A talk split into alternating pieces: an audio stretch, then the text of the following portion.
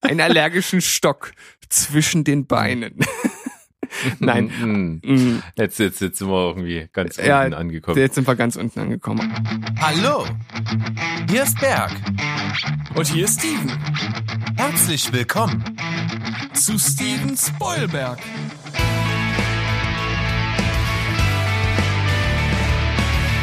Steven Spoilberg.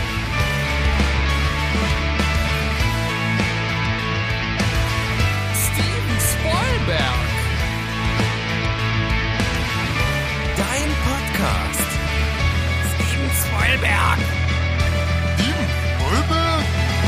Steven Spoilberg. Ja, hallo liebe Leute. Heute zur neuen Ausgabe von Steven Spoilberg. Und wir wollen heute mal so einen kleinen Sommerpodcast machen. So ein bisschen locker fluffig. Und dazu begrüße ich auch ganz herzlich dich, lieber Steven. Hallo, lieber Berg. Wie geht's dir denn heute an diesem äußerst sonnigen Tag?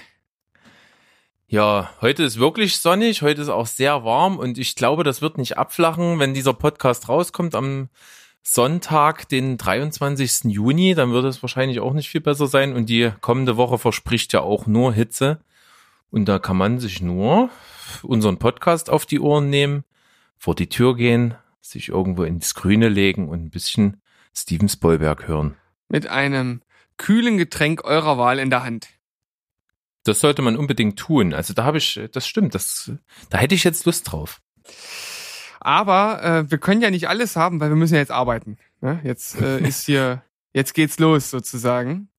So ist es. Und, Und deswegen ja, komme ich doch gleich mal wieder mit Bergs zynischen Filmplot-Quiz auf dich zu. jawohl, das Highlight meiner Woche. Da du das letzte Mal ja wirklich eine schwere Aufgabe hattest, Ja. komme ich mal mit etwas leichterem. Gut, Und folgendes. ja. Ein depressiver Psychiater wundert sich, warum nur noch ein kleiner Junge mit ihm redet. Na, das, das dürfte The Sixth Sense sein. Das ist goldrichtig! Wuhu, jawohl!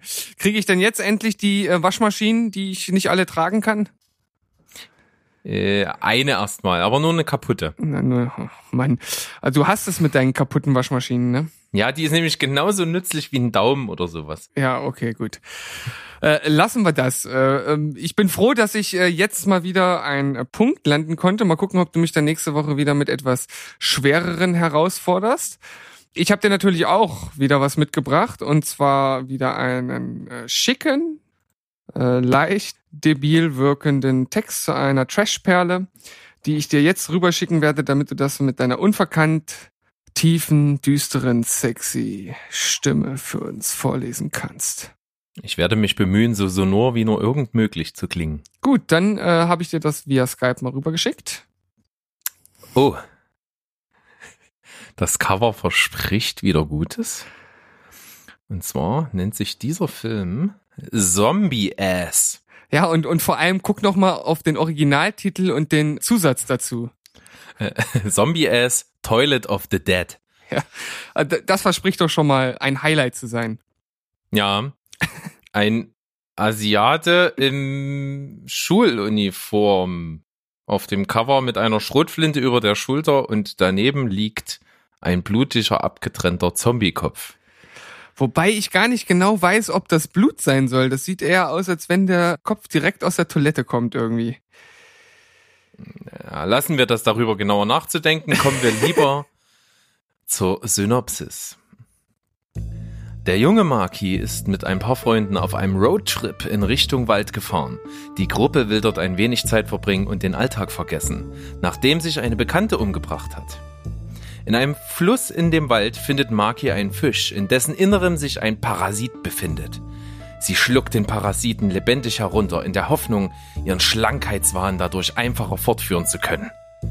Dann trifft die Gruppe auf Dr. Tanaka, mit dessen Auftauchen auch eine Horde von Arschzombies aus einer Toilette kommt. Dr. Tanaka hat scheinbar mit den Zombies und auch mit den Parasiten etwas zu tun. Doch wo besteht die Verbindung dazwischen? Und wie kann man die Zombies wieder loswerden? Ja, ich, ge ich gebe zu, wir haben äh, letzte Woche natürlich mit mit äh, unserem ersten Film, dem Brutal Relax, deutlich vorgelegt, aber auch hier, also ich finde die, die Arschzombies, die machen auch schon was her.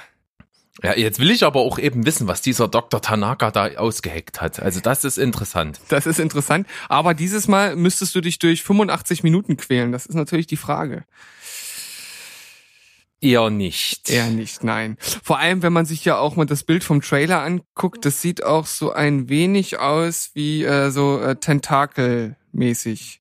Also da muss man, Ja. muss man auch ein wenig ein Fable für haben, glaube ich. Ich denke schon. Ganz anders zum Film von letzte Woche, Brutal Relax. Der ging ja nur eine Viertelstunde und ich habe sie mir angeguckt. Ich habe sie auch für unsere Zuhörer verlinkt im PDF zur Folge, was ihr auf unserer Homepage ganz unten unterm Player finden könnt. Und äh, Hast du es denn geguckt? Äh, ich bin diese Woche nicht dazu gekommen, deswegen sind äh, ja auch meine letzten Sichtungen dieses Mal sehr spärlich ausgefallen, so als kleiner äh, Spoiler für nachher schon. Aber äh, ich habe extra heute noch vor der Folge eine Folge von einer Serie geguckt. Also ich kann wieder ein Pilot-Review geben, damit ich nicht so ganz mit leeren Händen dastehe. Na, immerhin etwas. Und dann würde ich denken, zur nächsten Woche hast du vielleicht mal die Viertelstunde, um Brutal Relax anzuschauen. Und deswegen vertagen wir mal die Kommentare zu diesem Film auf nächste Woche, würde ich sagen. Ja, dann machen wir das so und starten dann jetzt ins erste Thema. Genau, wir machen eine kurze Pause. Jeder holt sich ein erfrischendes Getränk und dann geht's hier weiter bei Steven Spoilberg. Bis gleich. Tschüssikowski.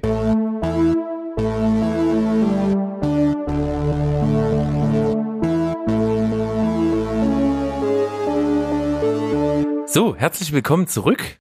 Ich hoffe, jeder hat sich in eine entspannte Position begeben, ist irgendwo draußen im Freien und hat, genau wie ich, ein kühles Getränk und ich möchte das bitte gerne zelebrieren. Moment. Oh, das war ein, ein schöner Sound mit Echo. Ja, ist das schön. Moment.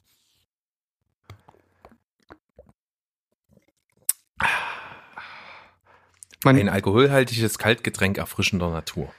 also ich schmecke praktisch hier auf meiner Seite, wie erfrischend das ist. Das ist Wahnsinn. Ich hoffe doch, Ja. dass ich dieses kleine Stück fluffiges Urlaubs-Sommer-Podcast-Feeling vielleicht rüberbringen kann. Also mit deiner Stimme kannst du alles verkaufen. Oh, schön. Und dann wollen wir gleich mal den Leuten was verkaufen. Und zwar das erste Thema zum heutigen Tage. Ich habe gelesen, es soll ein neuer Spice Girls Film kommen.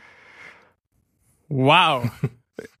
es ist von, von, von allen News, die in dieser Woche kamen, ist das mit Abstand die langweiligste.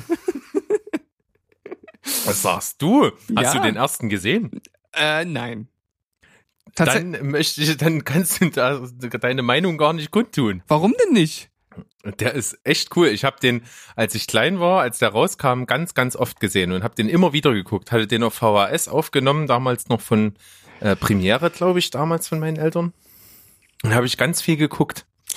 Aber komm, sei doch ehrlich, das ist doch so ein Film, den hat man in seiner Jugend oder als Kind gesehen und findet ihn deshalb gut. Wenn man sich den jetzt anguckt, da kann man doch nicht allen Ernstes äh, erwarten, dass, dass man den irgendwie gut findet. Also, Ja, wahrscheinlich nicht. Das war damals ja schon so eine Vermarktungsstrategie, ne? Die äh, Spice Girls als eigentlich die erfolgreichste Girl Group zu der Zeit, die, die man einfach vermarktet hat bis zum geht nicht mehr und sich dann auch hinreißen lassen hat, diesen Film zu drehen, der ja auch gar nicht mal so unprominent besetzt ist. Wir haben ja da Meatloaf mit am Start und Roger Moore hat eine kleine Rolle gehabt und das Ganze spielt ja auch in England und eben mit allen Mitgliedern der, der Girlband und die absolut nicht schauspielern können, das kann man schon sagen.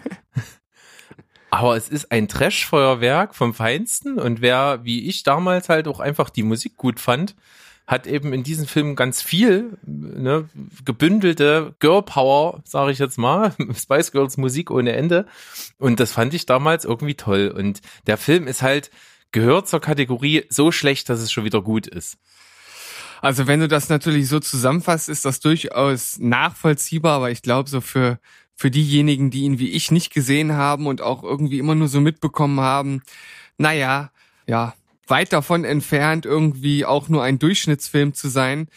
der ist dann dann natürlich schon überrascht, vor allem wenn man dann jetzt irgendwie probiert, äh, diese Band wieder in den Vordergrund zu bringen und dann kommt jetzt wieder anscheinend ein neuer Film und ach, ich weiß nicht, das klingt so alles wie Versuch 2.0 noch mal ein bisschen was rausquetschen aus dem Ganzen. Ja, so ging es mir auch. Ich habe auch den Film eine ganze Weile schon nicht mehr gesehen. Ich kann mich auch äh, nicht an jedes Detail erinnern. Ich weiß nur noch, und deswegen bin ich da so ein bisschen drauf aufmerksam geworden, ähm, in dem Artikel, den, den ich dann auch wieder im PDF verlinken werde, steht drin, dass es ein Animationsfilm werden soll. Quasi kein Schauspielfilm, sondern die Spice Girls selber haben, sind alle mit dabei, haben aber natürlich nur Sprechrollen in dem Ganzen. Und ich fand ganz witzig, und zwar geht es äh, storymäßig wohl darum, dass es um fünf Superheldinnen geht, die alle irgendwie eine besondere Fähigkeit haben und ja, dann eben das ein bisschen in dieser modernen Superhelden äh, angesiedelt sein soll. Und das hat mich erinnert an Tarantino. Und zwar gab's ja bei oder hatte Tarantino andersrum gesagt ja schon länger mal diese Idee von diesen äh, Inhalt von, von Kill Bill, also quasi von dieser, dieser Truppe von irgendwelchen Kämpferinnen, diese, diese, ich weiß nicht, wie die hießen, Fox Force 5 oder so ähnlich, was ja, ähm, die Idee wurde ja angesprochen bei, bei Pulp Fiction tatsächlich, als Mia mit John Travolta ja da zusammen in diesem Lokal sitzt und erzählt, dass sie eben mal in Piloten von einer Serie mitgespielt hat und da spricht die ja genau das an. Mhm. Und, und diese Idee wurde ja dann später quasi als Kill Bill dann eben aufgegriffen und verfilmt. Und genauso eine ähnliche Szene gab es in den Ur-Spice Girls Filmen. Da gibt's dann auch so, der Manager von denen trifft sich dann mit so einem Filmmanager und die der pitcht denen dann die Idee, dass man doch so einen Girl Power Film machen könnte, wo die, wo die Mädchen Geheimagentinnen sind und jede eine Fähigkeit hat und, dass dann so ein Bombast-Blockbuster gedreht wird mit der Popularität eben von denen. Und das hat mich irgendwie analog genau daran erinnert. Okay, ich habe jetzt mit vielem gerechnet, aber ein Querverweis zu Tarantino war so ziemlich das letzte, muss ich sagen. Siehste, da hat sich das Thema dann doch doch irgendwie gelohnt. Ja, doch, kann man dann auf jeden Fall so sagen. Ja, ich, ich bin jetzt äh, ein, ein, ein bisschen äh, perplex aufgrund deiner äh, cineastischen Verbindung, die du hier aus dem Hut gezaubert hast. Also von daher lasse ich das jetzt nochmal gerade so durchgehen, dass wir äh, doch diese sehr unkonventionelle News hier mit drin hatten. Ich denke, der ein oder andere wird da bestimmt jetzt auch sein, ja, sein Wissen etwas aufgestockt haben und vielleicht auch das ein oder andere Lächeln auf den Lippen haben. Ich hoffe es doch. Was hast du denn zum Lächeln jetzt mitgebracht? Na, wir haben ja äh, in unserer war es in unserer ersten Folge direkt, ne, mit den Fanfilmen etwas angesprochen.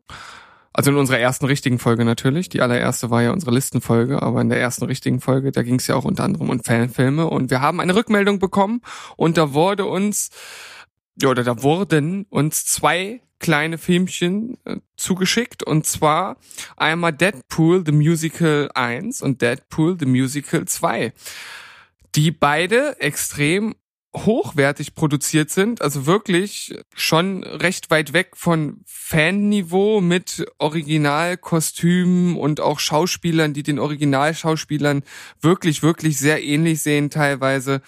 Und dann halt ja, das Ganze, wie der Name schon sagt, als Musical so ein bisschen aufgezogen wurde. Und der gleiche Humor ist drin, die gleiche äh, Brutalität. Äh, es sind lustige Gags mit drin. Also eigentlich alles, was Deadpool als Film auch ausgemacht hat. Und von daher sind das Fanfilme, die ich definitiv mit in eine Liste nehmen würde, von die sollte man sich auf jeden Fall angeguckt haben. Ja, stimme ich dir voll und ganz zu. Du hast mir den zweiten rübergeschickt und den habe ich mir angeguckt. Der geht ja, glaube ich, so Viertelstunde ungefähr. Ja. Fand ich ultra lustig und hatte, wie du schon sagst, diese typischen Trademarks von Deadpool. Deadpool ja seines Zeichens ein bisschen Anti-Superheld, wenn man so möchte, der ja einfach die Fähigkeit hat, dass er eben ja schwer, schwierig äh, verletzt und umgebracht werden kann, weil er sich immer regeneriert, im Prinzip ziemlich unkaputtbar ist und eben alles platt macht.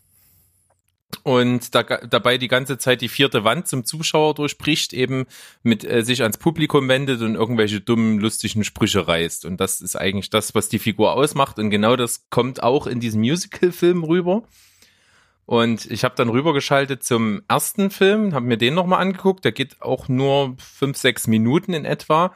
Und der parodiert eine bestimmte Musical-Szene und zwar die erste Gasthaus-Szene von Die Schöne und das Biest, in der die Dorfbewohner diesen äh, Gaston besingen, wie toll er doch ist und wie viele Weiber er abschleppt und wie stark er ist und was er alles kann. Und genau diese Szene wird dann eben nachgestellt in einer Bar mit, mit Deadpool und ist genauso lustig. Ja, also äh, auf jeden Fall danke an äh, Susi für diesen äh, unglaublich guten Tipp. Wir haben uns köstlich amüsiert und können einfach nur sagen, also wenn ihr euch was Hochwertiges angucken wollt, was wirklich gut produziert ist, was extrem nah an den Filmen dran ist und auch hier bestimmt wieder ein kleines Lächeln auf eure Lippen zaubert, dann guckt euch Deadpool the Musical an. Entweder in unserem PDF zu finden, was wir dann auf unsere Homepage packen oder natürlich ganz einfach auch auf YouTube zu suchen. Ich denke, das kriegt ihr auch so relativ schnell hin. Ja, angucken und danach geht's jetzt mal zum nächsten Thema und ich rolle mal wieder mein Steckenpferd sozusagen auf. ähm, ich finde das auch besser, das jede Woche mal mit so einem kleinen Beitrag zu tun, anstatt das Thema mal in einer Folge irgendwie groß auszureiten. Es geht wieder um alternative Streamingdienste neben den großen Playern Netflix, Amazon, Sky, wie sie alle heißen. Das kann man ja auch gar nicht in einer Folge ausrollen, weil ja jede Woche irgendeine neue Nachricht kommt. Geht ja gar nicht. Ja. Und die kürzlichste Nachricht hat mich köstlich amüsiert. Und zwar hat Bibel TV einen eigenen Streamingdienst an den Start gebracht. Zeigt ein bisschen, dass auch äh, dort noch ein bisschen Geld übrig anscheinend ist. Und das Lustige ist ja die Intention dahinter. Man möchte eben eine Alternative für Gläubige bilden, die nicht Sex und Gewalt in Filmen und Serien sehen möchten und haben deswegen ihr ganz eigenes familienfreundliches, äh, glaubensfreundliches Programm ausgewählt und das unter dem Killer, Knaller mäßig lustigen Namen Yesflix. Es ist der Hammer. Es ist so gut, dass es schon wieder scheiße ist und dann schon wieder gut. Also ich weiß nicht. Unglaublich. Also was man damit machen äh, möchte oder äh, wie, wie das überhaupt angelegt ist. Ne? Es kostet ja trotzdem Geld. Also ein monatliches Abo soll auch 7,99 kosten. Ja. Von dem Ganzen. Ja, äh, was, was kann man zum Inhalt sagen? Hast, hast du den Artikel gelesen? ja, also ich, ich finde es halt echt knaller, dass neben so ein paar jetzt nicht direkt christlichen Filmen so ein paar Dinger dabei sind, die dann einfach schon im Titel verraten, hier geht's christlich zu, wie zum Beispiel ein Pastor zum Verlieben, Pastor White oder im Licht der Wahrheit. Puh, ja, ich weiß nicht genau, was ich dazu sagen soll. Äh, das scheint so, so ein bisschen Richtung Filterblase zu gehen. Ne? Also nur das den Leuten zu zeigen, was sie halt sehen sollen im Rahmen ihres Glaubens. Ich, ich weiß nicht genau, ob ich da jetzt gerade äh, zu streng äh, bin, aber ich weiß nicht, ich, ich kann damit wenig anfangen. Ich bin selbst halt nun auch überhaupt gar nicht äh, gläubig und kann dementsprechend mit diesen ganzen Anstrengungen der Kirche gerade zur Zeit so extrem sich verjüngen und modern sein zu wollen, wirklich überhaupt nichts anfangen. Also das wirkt auf mich einfach nur alles ziemlich lächerlich wenn ich in der Straßenbahn sehe und dann dort halt auch Werbung für Bibel TV sehe oder irgendeine Werbung auf YouTube vorgeschaltet bekomme, dann denke ich mir halt auch, ja, das ist halt für mich ein Stück weit einfach lächerlich. Wie gesagt, ja. vielleicht seh, vielleicht bin ich da jetzt einfach zu streng, weil ich nun einfach mal mit mit äh, Glaube und Religion so gar nichts am Hut habe und vielleicht soll man auch diejenigen, die es betrifft und die das gerne gucken wollen, soll man sie doch einfach lassen. Also ich ich will ja nicht, dass das irgendwie jetzt verboten wird oder sonst was. Ach, was ganz im Gegenteil. Äh, wenn da jemand Interesse dran hat, soll er das gerne machen. Ich weiß halt nicht, ob es notwendig ist. Ja, also man weiß eben nicht, wie viele wirklich hardcore-gläubige Haushalte es jetzt wirklich geben sollte, wo die Eltern eben alles kontrollieren, was die Kinder so sich angucken und dann auch sagen, nee, sowas wie Netflix, sowas Gewaltverherrlichendes oder so, kommt uns nicht ins Haus. Das ist zumindest dann mal eine Alternative im Ansatz. Vielleicht spricht man sowas an. Wie groß da die Dunkelziffer oder die bekannte Ziffer ist, weiß ich ja nicht. Müsste man sich mal mit auseinandersetzen. Aber ich habe ja auch gelesen, dass jetzt der ehemalige Herkules-Darsteller Kevin Sorbo äh, dort, dort mitmischt und dort wohl schon einige Formate mitgemacht hat. Also hier steht zum Beispiel, der hat unter anderem mitgespielt in den USA äußerst erfolgreichen Gott ist nicht tot. Da, da soll er wohl ziemlicher krasser Typ sein und hat auch eben hier andere Formate mitgespielt. Ja, der gute Kevin Sorbo scheint zum Glauben gefunden zu haben. Gibt's ja so einige, die das so im, ich sag mal, im, im späteren Verlauf ihres Lebens dann auf einmal tun. Und wenn er sich dabei glücklich fühlt und ihn das, äh, ja, gut tut, dann soll er das gerne machen. Und wenn es Leute gibt, die sich das auch angucken und dafür zahlen, dann sollen die das auch gerne machen. Ob die Zielgruppe überhaupt dafür da ist und ob das funktionieren wird, wage ich halt einfach zu bezweifeln. Hm. Wir warten mal ab, vielleicht hört man mal wieder was davon. Aber der Name ist auf jeden Fall sehr gut. Äh, nichtsdestotrotz ist es so, dass ich gefühlt jetzt überhaupt keine Zeit habe, mich da mit solchen Inhalten auseinanderzusetzen, weil ich feststellen musste, es gibt in der Serienwelt gar kein Sommerloch. Ich habe so viel vor mir jetzt auf meiner Liste, was ich alles gucken möchte, dass ich gar nicht weiß, wo ich gerade anfangen soll. Also für mich persönlich gibt's ja so eine Art Sommerloch eigentlich sowieso überhaupt nicht mehr. Und ich erkläre euch auch mal, warum ich das so sehe. Es gibt einfach in den letzten Jahren, oder anders ausgedrückt, in den letzten Jahren wurden so viele Serien produziert, also alleine seit den 2000er Jahren. Und die sind über die diversen Streaming-Anbieter alle zugänglich, dass man nie einen Mangel an Serien hat. Also selbst wenn nicht eine einzige Serie im Sommer produziert werden würde, könnte ich Tag und Nacht irgendeine Serie gucken, die ich noch auf meiner Liste habe. Also von daher gibt's für mich äh, gerade in der Serienwelt sowieso kein Sommerloch. Und neben den Serien, die halt schon ein bisschen älter sind und die ich mir gerne noch angucken möchte, gibt's aber auch so die ein oder andere Serie, die jetzt von denen, die bald kommt, auch bei mir noch auf der Liste stehen. Also ich werde nicht äh, in Probleme kommen, was das anbelangt. Ja, das sehe ich genauso. Also ich habe ebenso wie du einige auf der Dauerliste stehen, die ich noch anfangen möchte. Aber was mir jetzt so richtig nochmal den Boden unter den Füßen weggezogen hat, ich habe aktuell Serien, wo ich die schon kenne, also wo ich schon Staffeln gesehen habe, wo jetzt gerade neue Staffeln kommen. Also aktuell für mich verfügbar ist zum Beispiel die zweite Staffel Big Little Lies, ist, hat gerade angefangen.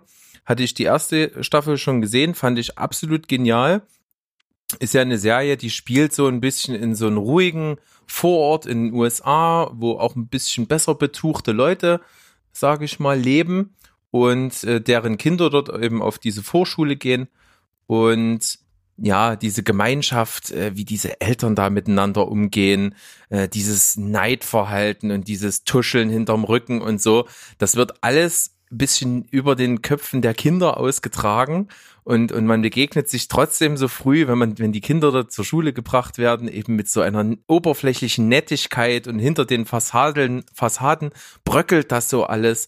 Das fand ich unglaublich cool. Also, so zynisch zum Teil und so gut geschriebene Dialoge und es ist auch sehr gut besetzt. Also Reese Witherspoon ist mit dabei, es ist, ähm, wie heißt es, Nicole Kidman in einer sehr, sehr guten Rolle mit dabei, hat auch einen Golden Globe dafür, glaube ich, gekriegt oder einen Emmy oder irgend sowas. Ähm, es ist äh, der ähm, Sohn von äh, Alexander Skarsgård, wie, wie heißt der? Nee, der heißt Alexander Skarsgård. Stellan Skarsgård ist der Vater. Ja, ja genau.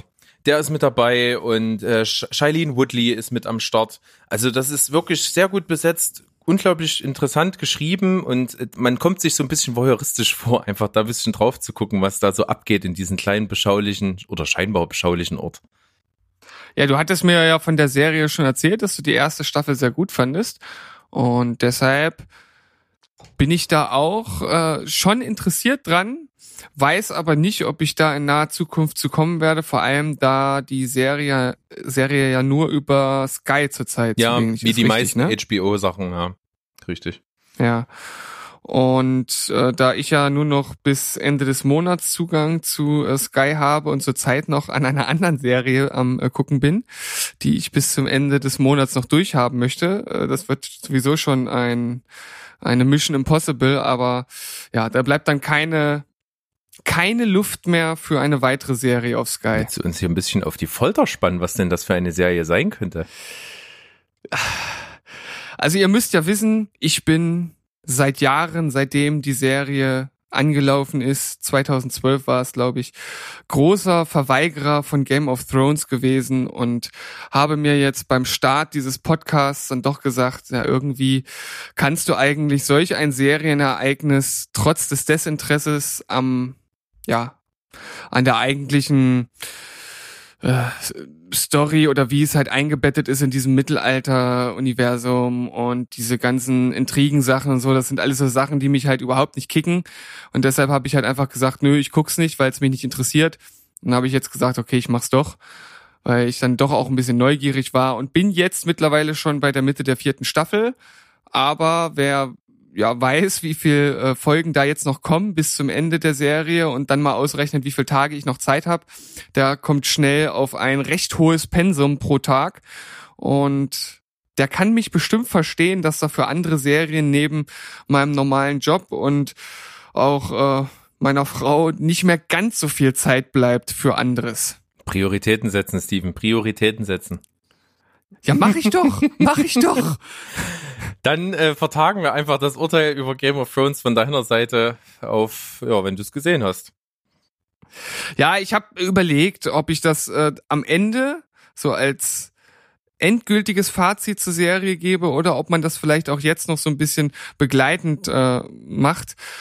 Ich bin mir noch nicht sicher. Also ich finde es als Endfazit besser, weil das ist jetzt äh, momentan absoluter Wahnsinn, in welchen äh, gerafften Form du dir das reinziehst. Da wäre es jetzt schwierig, so richtig nebenbei äh, fundierte Gedanken dazu abzulassen. Ich glaube, das musst du dann auch mal kurz setzen lassen und dann hast du das Gesamtbild vor Augen.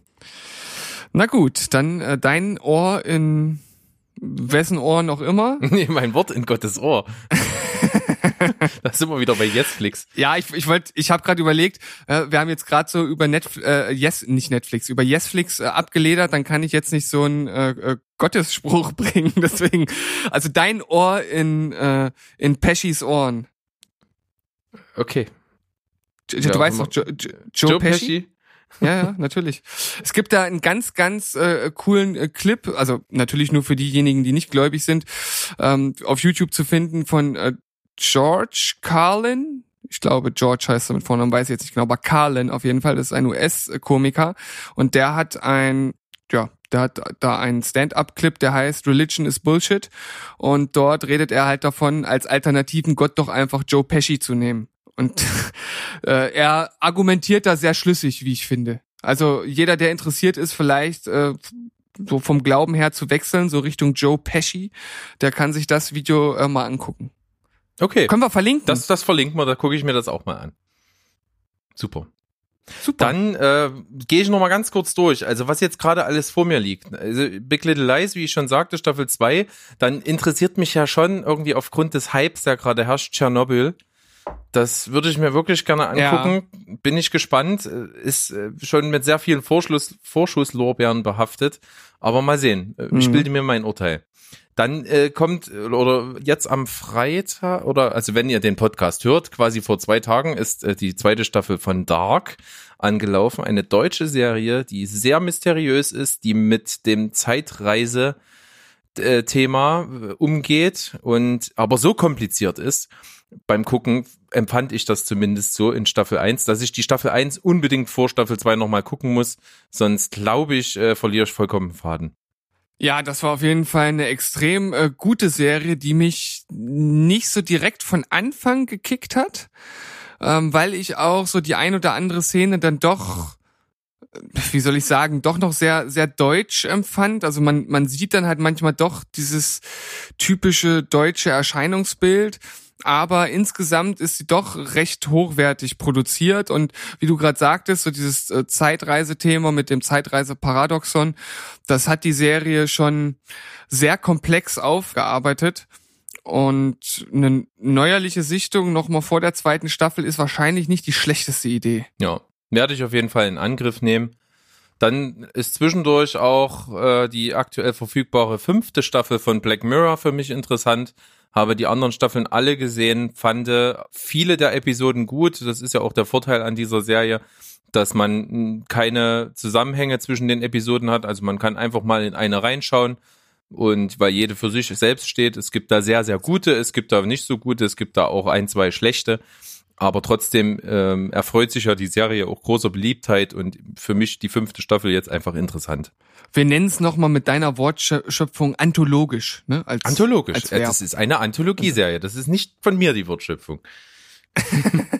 nee, aber weil du ja fragtest, ob es dieses ja. Verb in der Form, wie du es genutzt hast, äh, auch so gab. Oder das ist gibt. eine gute Frage, ja. Aber, aber, aber wenn nicht, hast du es halt erschaffen. Ist doch auch Ja, finde ich auch. Finde ich absolut okay. Dann interessiert mich auch ähm, eine Serie, die ich noch nicht gesehen habe, wo jetzt die erste Staffel raus ist, die mit unserer Stadt Leipzig verbandelt ist, und zwar How to Sell Drugs Online Fast. Ja, habe ich, also die, die Werbung, die kann man ja praktisch nicht übersehen, die überall draußen hängt. Und auch ansonsten wurde da, glaube ich, recht viel Aufwand betrieben in Marketing-Hinsicht. Dass das Ganze mit Leipzig zu tun hat, wusste ich tatsächlich noch nicht. Ja, ja, das ist ein Typ gewesen aus Leipzig, der äh, hier, ich glaube, irgendwo in Gohlis, bei dir um die Ecke, ansässig war und dort von zu Hause aus einfach aus Langeweile und weil er es kann, äh, hingekriegt hat, da so einen Drogenhandel übers Darknet äh, zu organisieren und damit auch Schweine viel Geld gemacht hat. Ich glaube, in der Zeit, in der er das gemacht hat, irgendwie vier Millionen und das alles nur, glaube ich, nur mit Marihuana, wenn ich mich nicht täusche. Und Marihuana ist nicht gut. Helge. Helge ist am Start. Ja, ja okay, erzähl weiter. Ich wollte ja, nicht unterbrechen. Nee, hast du fast gar nicht. und ähm, ja, und dann eben gefasst wurde. Und das scheint die Serie zu thematisieren auf eine sehr, sehr ähm, modern, jugendlich spritzige Art und Weise. Also es geht viel um, um Computer und um moderne Technik und wie das alles abläuft und scheint auch sehr, ja, fresh, hipstermäßig umgesetzt worden zu sein. Ähm, interessiert mich aber und auch in einer Nebenrolle Bjarne Mädel, den wir alle kennen und lieben. Ja, gut, das ist natürlich schon alleine Grund genug, um zu gucken, für mich. Ja. Dann kommt ja. am 4. Juli die dritte Staffel Stranger Things. Sagen wir mal das äh, Flaggschiff von Netflix, wenn man so will, im Serienbereich. Unglaublich erfolgreich gewesen. Und man ist einfach gespannt, was jetzt in der dritten Staffel wieder passiert, dass man die Charaktere wieder sieht. Das ist ja wirklich äh, eins der besten Sachen von Stranger Things, diese absolut sympathischen, liebenswerten Kinder, die dort spielen. Habe ich einfach, freue ich mich auf ein Wiedersehen. Da bin ich jetzt halt gespannt, ob die, ob dieser Sympathiegrad immer noch genauso hoch ist, weil die ja wahrscheinlich einen extremen Schuss gemacht haben. Ne? Die sind ja in so einem Alter gewesen, wo sie äh, ja kurz kurz vorm vom Erwachsenwerden sozusagen stehen oder Jugend werden stehen. Ähm, bin ich mal gespannt, wie das dann aussieht. Wir werden es auch erfahren. Wir werden es erfahren. steht am 19. Juli die dritte Staffel Haus des Geldes ins Haus. Das Geld ist ins Haus. Ich werde, glaube ich, ja bekannt für diese schlechten ja, Wortwitze. Ein, ein, ein Applaus für diesen äh, unglaublich guten Witz. Yay. Haus des Geldes hast du nicht gesehen, meines Wissens. Habe ich nicht gesehen. Kann ich dir nur ans Herz legen. Muss man aber drauf stehen. Es ist quasi ein zwei Staffeln andauernder Haste-Movie. Klingt für mich jetzt nicht als das Schlimmste auf der Welt. Nein, gar nicht. Also man muss es halt eben nur mögen. Also Haste-Movies ähm, gehen halt ja immer um irgendeinen Raub, sei es von Geld, Diamanten oder was auch immer, der minutiös geplant wird mit allen Teilen eines Plans, wo es für jede Eventualität einen Plan B gibt, der eben während des Films oder im Vorfeld dieses Raubes immer offengelegt wird. Und das passiert in dieser Serie einfach über zwei Staffeln hinweg ist auch sehr erfrischend anzugucken, weil es eben eine spanische Erfolgsserie war und dementsprechend auch mit sehr unverbrauchten Schauspielern, die aber auch sehr, sehr gut sind. Und hat auch was sehr Ikonisches, weil so viel kann man verraten bei diesem Raub, diese Truppe, die da ist, die geben sich alle Decknamen und äh, jeder hat einen Namen einer, einer europäischen Großstadt. Also da gibt's halt Mhm. eine Moskau, eine Nairobi, eine ein Moskau und ein Berlin und das äh, ist macht auf Zwei, zweimal Moskau? Ach so, habe ich gesagt. Oh, Entschuldigung. Naja, auf jeden Fall ähm, Großstädte und das, das macht schon ein bisschen was her, wenn die sich mit diesen Namen auch ansprechen. Da, das hat so eine bestimmte Wirkung und auch Werbemarketing technisch optisch wurde das ja mit diesen äh, Salvador Dali Masken und diesen roten ähm, Overalls quasi äh, ja durchgeführt und das, das macht schon was her und ich glaube, das ist auch jeden, der so ein bisschen in dieser Serienwelt ist, auch ein Begriff und auch ein, ein Bild vor Augen. Ja, wie du gerade gesagt hast, sie haben das auf jeden Fall marketingtechnisch ganz gut gemacht. Also ich habe da auch viel Werbung für gesehen, nur mich hat die anscheinend nicht so angesprochen, aber gerade diese Overalls, das ist ja, ja wenn man jetzt mal ähm, Orange is the New Black hat ja auch diese Overalls im Mittelpunkt gehabt. Äh, schon. Kommt übrigens auch am 26.07. die finale Staffel. Ja, wir sind ja bei der dritten Staffel ausgestiegen, äh, weil es uns da nicht mehr so wirklich gekickt hat. Aber was ich zu den Overalls noch sagen wollte, gab es ja dann davor auch noch Misfits, wo auch Overalls halt so eine große Rolle gespielt haben und dementsprechend ist das schon marketingtechnisch ein ganz interessanter Zug gewesen, da halt einfach Aufmerksamkeit zu generieren und wie du schon sagtest, die Masken spielen dann natürlich auch noch gut mit rein. Sowas kommt ja immer ganz gut an. Und dementsprechend kann ich schon verstehen, dass das wahrscheinlich viele geguckt haben und anscheinend auch aufgrund der Qualität dann jetzt mittlerweile eine dritte Staffel auf dem Weg ist. Ja. Also, Und Thumbs up. ich glaube, ich die Serie gewesen, die ich am krass schnellsten weggeguckt habe. Glaube ich schon. Also die habe ich wirklich, tatsächlich, ja. Ich glaube, innerhalb von nicht mal zwei Wochen habe ich die zwei Staffeln geguckt und das sind, glaube ich, insgesamt, ich glaube, 26 Folgen oder so. Also da habe ich relativ schnell durchgeguckt. Ja, das ist schon ordentlich. Ich weiß nicht mehr ganz genau, wann wir mit Game of Thrones angefangen haben, aber wir haben ja jetzt 36 Folgen schon geguckt. Und ich glaube, wir haben Anfang des Monats angefangen. Also, also auch ein ganz, Ja, das ist, das ist schon richtig hardcore. ist auch ein ganz gutes Tempo. Ja, dann kommt noch was, worauf ich mich auch freue, worauf du dich sicherlich auch freuen wirst. Es kommt am 5. August die vierte Staffel Preacher. Ja, auf jeden Fall. Also ich fand alle Staffeln von Preacher eigentlich sehr gut. Die haben alle so ihren ganz eigenen Ton, ihr ganz eigenes Setting gehabt. Ob das nun in der ersten Staffel halt in diesem ödigen Hinterland war oder jetzt in der letzten Staffel dann in diesem eher so äh, Hillbilly Backland oder wie man es auch immer nennen ja, möchte Sümpfen von New Orleans und in so. den, genau, die, Mhm. die Sümpfe trifft's da ein bisschen besser. Also da hatte jede Staffel schon so ihr, ihr, ihren ganz eigenen markanten Punkt. Und ich mag halt auch einfach die Hauptdarsteller. Die, Story ist gut. Wir haben Gewalt mit drin, was will man mehr? Ja, wobei man bei gerade bei dieser Serie sagen muss, ähm, die ist nicht uneingeschränkt für jeden zu empfehlen, weil es ist unglaublich speziell. Es ist sehr, sehr skurril, es ist ziemlich abgedreht, es ist, wie du schon sagst, auch ganz krass gewalttätig zum Teil. Es ist natürlich eine, es ist eine Comic-Verfilmung und äh, dementsprechend findet das da auch so ein bisschen Anklang, ähm, dass es so diesen, diesen over-the-top Comic-Style halt einfach zum Teil hat. Und wenn man sich die Story mal anguckt, dass es eben da irgendwo in Texas wahrscheinlich dann dieser Priester in der Stadt dann ist und auf einmal so die, die Stimme Gottes angeblich in sich trägt und eben rausfindet, dass Gott die Menschen wohl verlassen hat und sich dann auf die Suche begibt. Das ist schon eine ganz schön krasse, verrückte Story. Ja, das ist auf jeden Fall super skurril. Da muss man ein Fable für haben. Wenn man nichts für Gewalt und Comics über hat, dann ist das natürlich die völlig falsche Serie.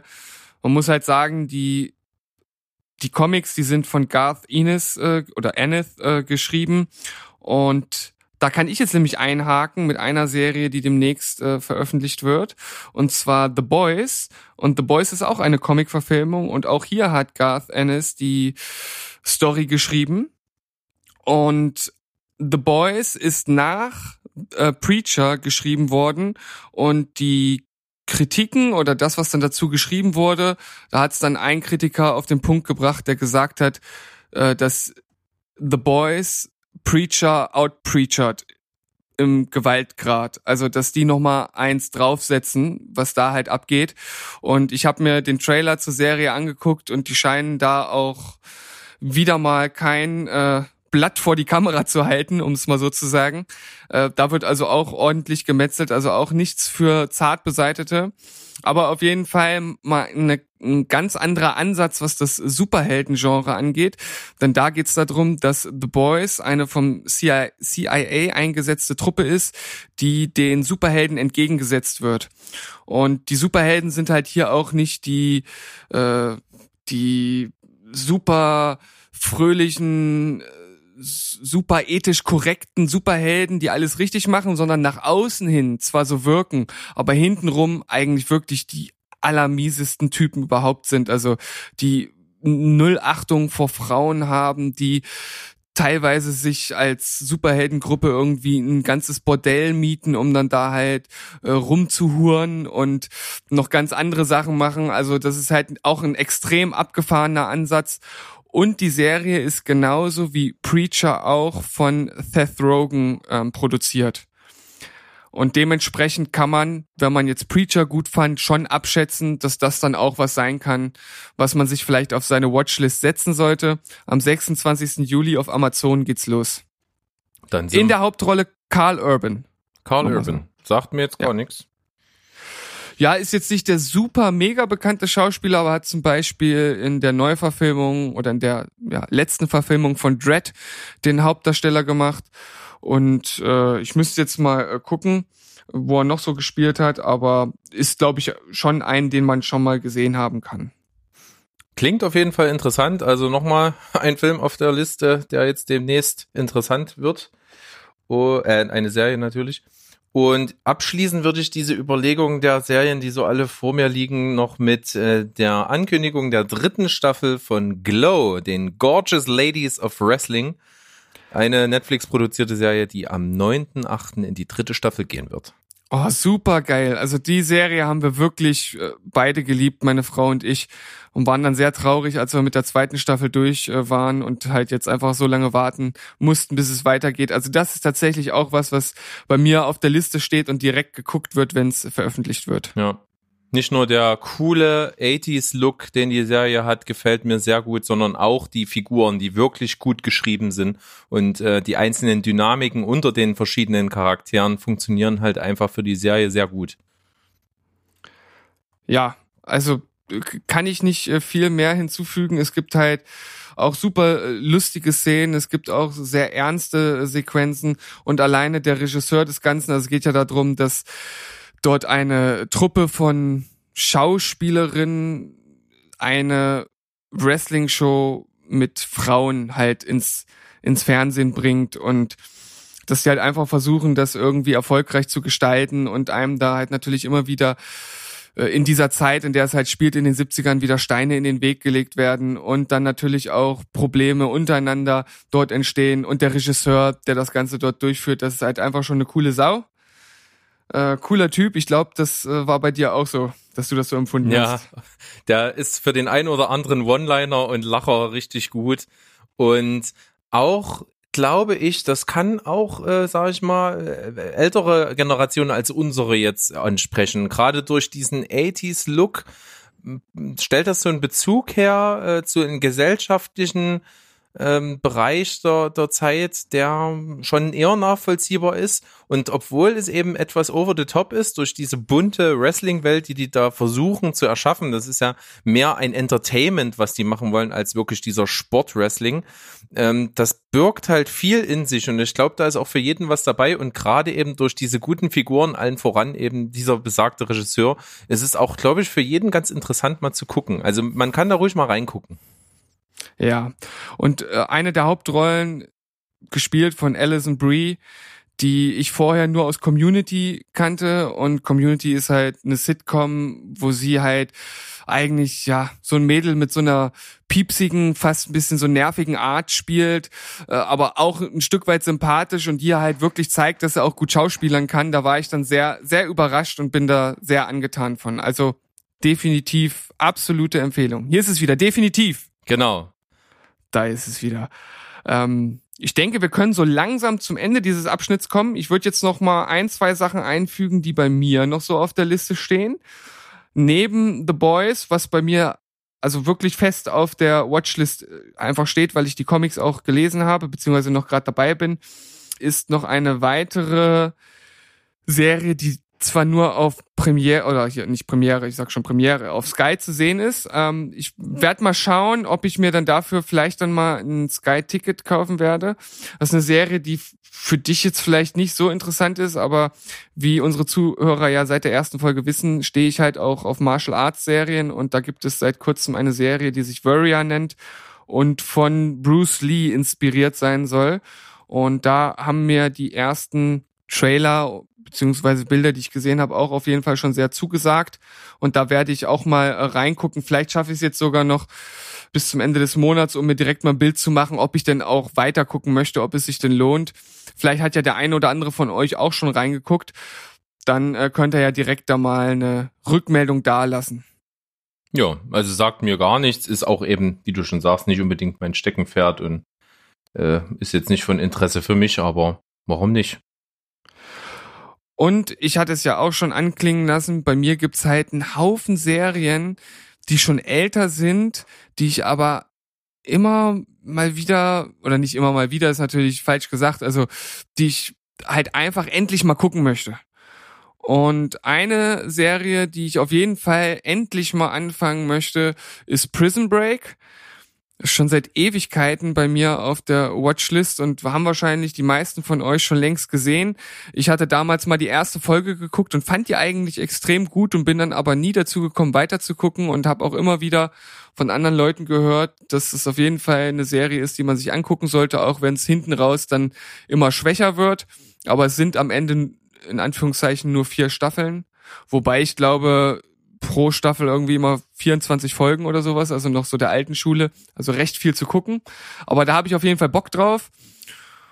Und was habe ich dann noch? Ähm, also eine Serie, die kann man aber gerade zur Zeit nirgendwo gucken, aber das ist so eine eigentlich so eine Must-See-Serie, ist ähm, Twin Peaks.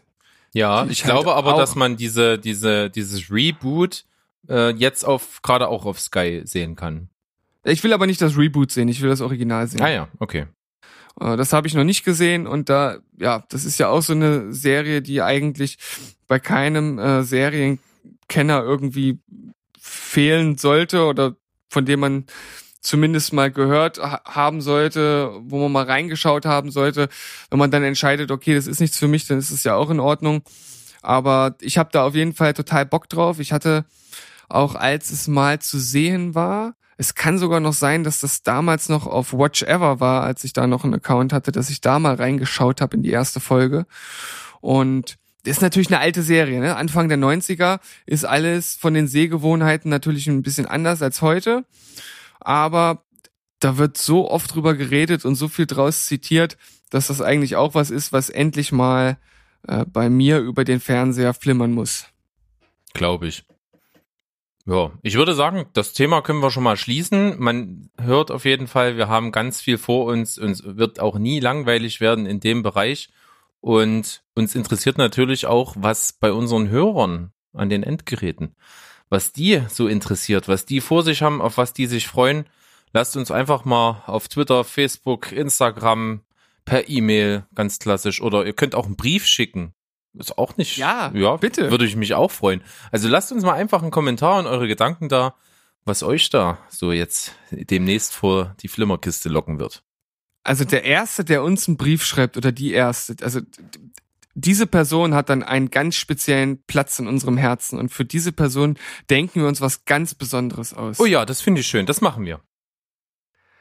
Versprochen. Und in diesem Sinne würde ich sagen, machen wir jetzt erstmal ein kleines Päuschen füllen unser Kaltgetränk auf und reden dann darüber, was wir so geschaut haben in letzter Zeit. Oh ja, da freue ich mich. Bis gleich. Bis gleich.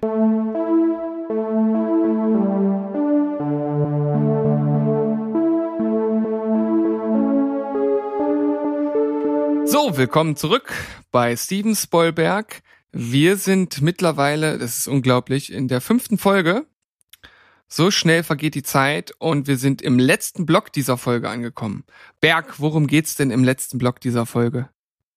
Ja, um eigentlich meinen Lieblingsblock und zwar die Latest Watches. Sprich, Uh. was hast du gesehen, was hab ich gesehen? Ja, ich habe es ja vorhin schon mal ein bisschen anklingen lassen. Ich bin in dieser Woche tatsächlich nicht zu so ganz vielen neuen Sachen gekommen und Ja, nicht mal zu einer Viertelstunde Brudel Relax. Ja, bin ich jetzt schon dich ein bisschen so sauer. künstlich auf, du Sau.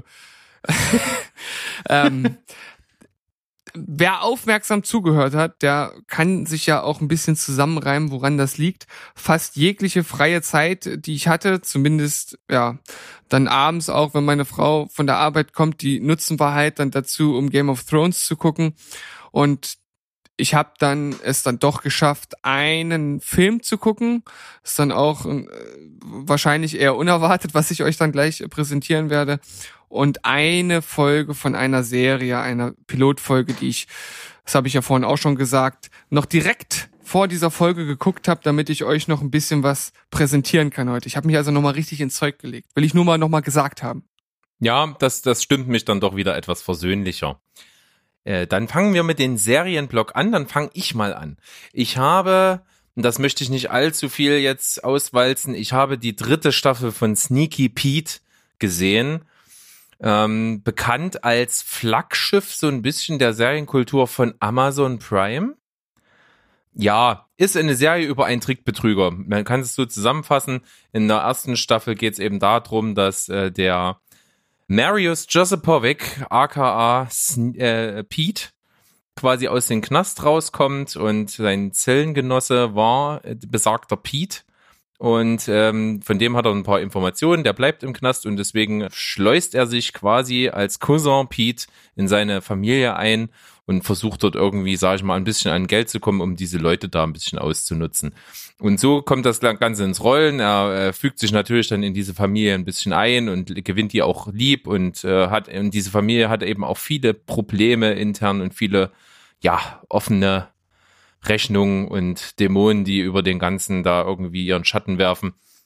Es ist eigentlich am Anfang eine sehr sehr interessante Serie für mich gewesen.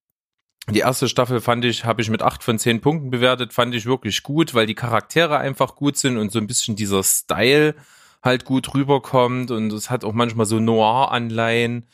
Ähm, zweite Staffel habe ich dann nur mit sieben von zehn, also etwas schlechter bewertet, war immer noch sehr solide, aber dann schon nicht mehr ganz so stimmig. Und in der dritten Staffel hatte ich das Gefühl, hat man versucht, sich absolut zu überschlagen, ja.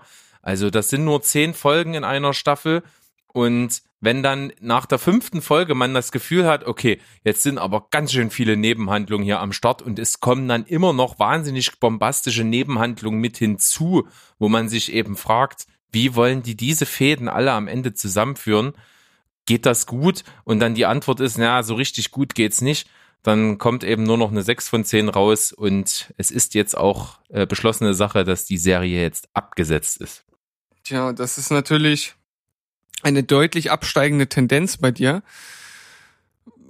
Gibt es irgendwelche Gründe, warum das jetzt abgesetzt wurde, außer dass es anscheinend ja deinem Verlauf der Qualität entspricht?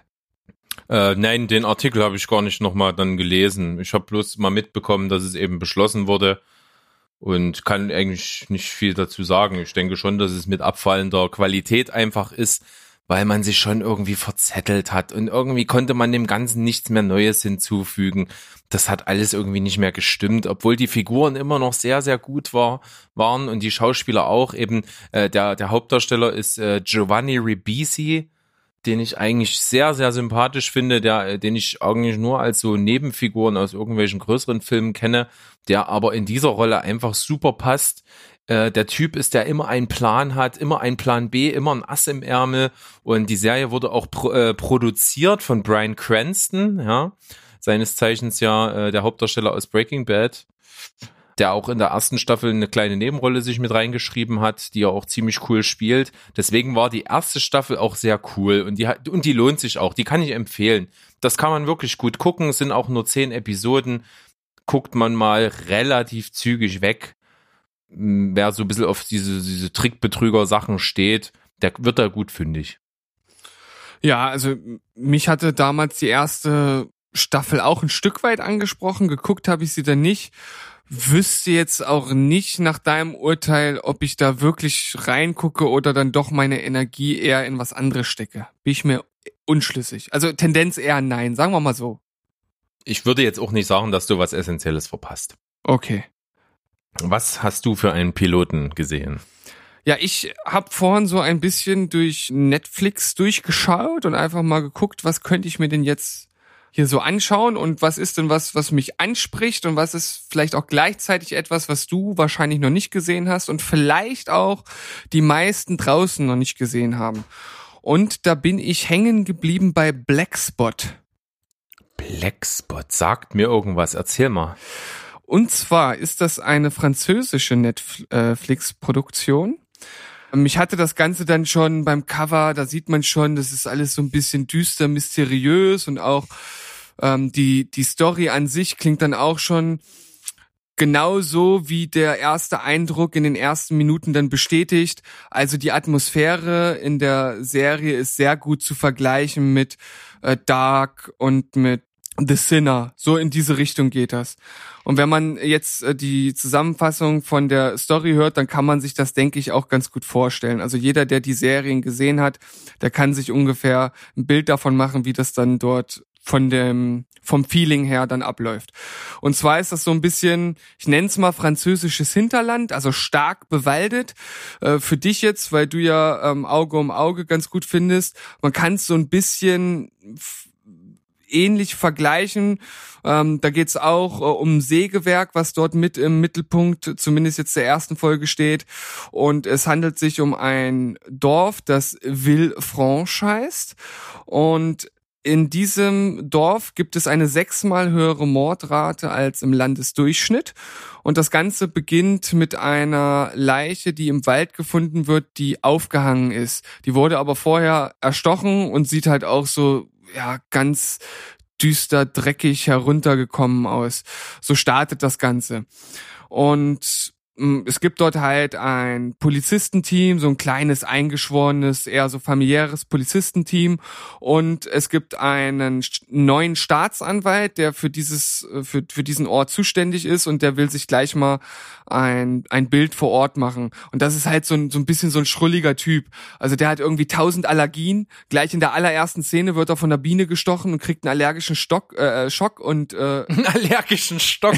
Das finde ich gut. einen allergischen Stock zwischen den Beinen. Nein. Mm. Jetzt, jetzt, jetzt sind wir irgendwie ganz unten ja, angekommen. Jetzt sind wir ganz unten angekommen. Aber wenn man ganz unten ist, geht's nur noch aufwärts. Also er hatte natürlich einen allergischen Schock. Ähm, schafft es dann natürlich, äh, sich noch schnell was äh, zu spritzen und man merkt halt schnell, er ist so ein bisschen so ein, so ein schrulliger Typ, irgendwie so der sympathische äh, Loser, der aber es irgendwie ja anscheinend weit gebracht hat, weil er ja ein Staatsanwalt ist. Und der kommt dorthin und ist natürlich überhaupt nicht willkommen, äh, webt sich aber gleich in die Ermittlungen mit ein und dann geht's halt darum, was ist jetzt dort passiert, warum hängt dort die, diese Leiche und ja, dann baut sich das Ganze so in der ersten Folge ein bisschen auf. Ich kann da jetzt nicht zu viel erzählen, äh, ohne äh, direkt zu spoilern. Ähm, aber es ist alles so ein bisschen mysteriös, so leicht okkult. Auch gibt so eine Szene, wo man dann schon denkt, so, oh, okay, kann man das jetzt noch wirklich natürlich erklären? Oder sind da vielleicht doch schon äh, so eine Art höheren äh, Mächte am Werk? Also ist von der Atmosphäre und von den von dem, was gezeigt wurde, wirkt das auf jeden Fall erstmal alles sehr, sehr solide. Also wirklich gut sogar. Ich finde auch die Schauspieler sehr gut. An der einen oder anderen Stelle denkt man mal, okay, da hat jetzt die Person ein bisschen komisch gehandelt, aber ich sag mal, das kann man hinten runterfallen lassen. Insgesamt hat mich das wirklich sehr überzeugt und ich habe super Lust, das weiterzugucken, weil halt die Atmosphäre super düster ist und wer The Sinner und wer Dark gut fand, der kommt hier auch auf jeden Fall auf seine Kosten. Und ganz, ganz lustig ist auch, dass relativ am Anfang dass die eine Frau aus dem Polizistenteam zu dem Staatsanwalt sagt, naja, also der Staatsanwalt, äh, Staatsanwalt sagt so, ja, hier, hier gibt's ja nichts, hier gibt's keine Tankstelle, hier ist man abgeschottet von der Außenwelt und sie meinte so, ja, ja, wir sind hier praktisch ein weißer Punkt auf der Karte. Und da fand, das fand ich ganz interessant, weil die Serie heißt ja Blackspot. Und sie sagt aber, wir Ja, sind. aber im, im, im, ich habe gerade gelesen, im französischen Original Zone Blanche, was so viel heißt wie weiße Zone. Okay, das würde natürlich einiges dann wieder erklären, aber das ist dann natürlich die Frage, warum nennt man das dann Blackspot? Ja, ich, ich, ich, ich fange, ich stelle diese Fragen nicht mehr bei deutschen Filmtiteln. Da will ich jetzt hier übelst den, coolen Fact mit einbringen und dann zerstört sich das, dann löst sich das praktisch in Luft, Luft auf, nur weil diese Idioten weiß von schwarz nicht unterscheiden können. Unglaublich. Ey. ist, ist wirklich unglaublich. Aber nichtsdestotrotz hast du es geschafft, äh, mich neugierig zu machen. Ich nehme es mal auf die Liste und wenn mal von diesen ganzen Sachen, die auf meiner Liste stehen, ab, abgearbeitete, äh, die abgearbeitet wurden, dann mal sehen. Vielleicht komme ich dazu. Also es, es sind nur acht Folgen für die erste Staffel, jetzt ist sogar schon die zweite online, also scheint auch relativ erfolgreich gewesen zu sein. Die Folge ging 55 Minuten, ich denke, die anderen werden auch so in dem Rahmen liegen. Von daher auf jeden Fall Empfehlung. Ich würde eine 8,5 geben für die erste Folge. Oh, das ist gut. Warum nicht?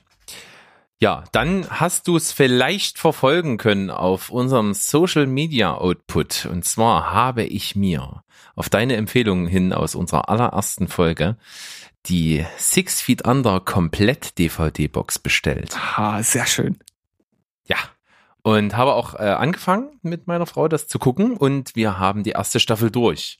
Ja, und jetzt bin ich, Ich- gespannt. Also als Zwischenfazit, ich muss sagen, es, du hast nicht zu viel versprochen. Diese Familie und das Schicksal, was diese Familie umgibt und in welchen äh, Nor äh, Söd äh, oh, Norgen und Söden, Sö Sorgen und Nöten, die sich befinden, ähm, das, das verbindet einen mit denen schon sehr und man fiebert mit denen mit. Und diese ganzen skurrilen Ansätze aufgrund dessen, dass es nun mal einfach um eine Bestatterfamilie geht, äh, gefallen mir sehr gut. Da sind viele äh, zynische, schwarzhumorische Sachen, die da anklingen.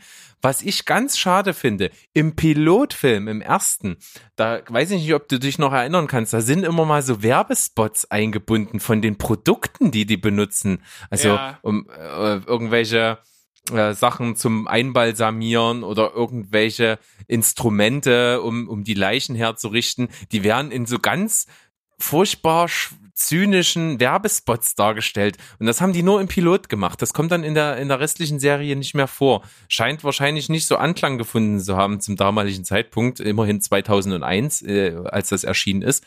Ähm, das hätte ich mir aber noch gewünscht, dass das weiter vorkommt, weil das fand ich sehr, sehr witzig. Ja, es ist natürlich generell ein schwieriges Thema. Es geht ja nun am Ende um, um Sterben, um Tod. Und äh, wenn man dann halt das Ganze noch auf diese doch sehr zynische Art und Weise mit diesen Werbespots da einbringt, kann es natürlich sein, vielleicht war das ja damals so, dass man erst so einen Piloten gedreht hat und dann einfach mal die Rückmeldung abgewartet hat, äh, dass dann da die Rückmeldung war, ja, ey, coole Serie, aber die Werbespots waren schon ganz schön hart, dass man das dann vielleicht dann rausgenommen hat. Wir finden das jetzt vielleicht cool, weil wir auf diese äh, zynische, äh, auf diesen zynischen Humor halt stehen. Aber ja, ich sag mal, die Serie hat noch viel anderes zu bieten, was da positiv zu nennen wäre und was später dann auch noch weiter verbindet und einen weiter dranhält. Ja. Damit schließe ich äh, erstmal Thema Six Feet Under. Erste Staffel für mich acht von zehn Punkten. Bin sehr, sehr gespannt, habe richtig Bock weiter zu gucken und es rennt mir ja nicht weg. Wie gesagt, ich habe die DVD-Box jetzt zu Hause. Man hat es gesehen in meiner Story und ja, freue mich auf weitere Zeit, die ich mit der Familie Fischer verbringe. Sehr gut. Äh, Ich würde sagen, du du machst gleich weiter, weil ich habe ja nur einen Film. Dann fange ich einfach mal wieder mit dem beschissensten Film zuerst an. okay, dann hauen raus. Ähm, wie ich schon mal sagte, brauche ich ja auch mal Freitag meistens irgendeinen No-Brainer für abends, wo ich nur mich berieseln lassen muss, der mich mir nicht viel abverlangt. Und da habe ich diesmal gewählt Girls Night Out. Puh, okay. Ist der mit Scarlett Johansson, die, sage ich mal, die einzig bekannte äh, im Cast ist, äh, die, die in einer größeren Masse bekannt ist. Es sind noch ein paar, die hat man schon mal gesehen. Zum Beispiel in einer ganz kleinen Nebenrolle Demi Moore zusammen mit Ty Burrell. Sagt er dir was? Ty, Wahrscheinlich der Schauspielername nicht, aber wenn ich dir sage, was der gespielt hat, Ty, der, der ich- spielt Ja. den Phil Dunphy. Jawohl! Phil! Und, und er spielt im Prinzip, ähm, wer Modern Family kennt, da gibt's immer mal diese Szenen, wo er mit seiner Frau sich in einer Hotelbar trifft. Wie heißt der Charakter, den er da immer mimt? Oh Mann. Ähm, Er gibt sich auf jeden Fall da immer so einen Codenamen und versucht immer unglaublich verführerisch zu sein. Und Ja. so ist im Prinzip seine Rolle in diesem Film. okay. Auf jeden Fall unterhaltsam, aber das steht im Gegensatz zum Rest des Films, kann ich schon mal sagen. Ähm, Story ist ein Junggesellenabschied, äh, die Mädels sind unterwegs und äh, haben dann in irgendeiner Villa, in der sie sich eingemietet haben, auch einen Stripper und bringen diesen aus Versehen um. Und äh, kriegen dann Panik und weil sie auch Drogen genommen haben und ja, versuchen dann eben die Leiche loszuwerden. Und naja, das nimmt so seinen Lauf. Ist quasi insgesamt eine Mischgeschichte zwischen äh, Hangover, Brautalarm und äh, immer Ärger mit Bernie.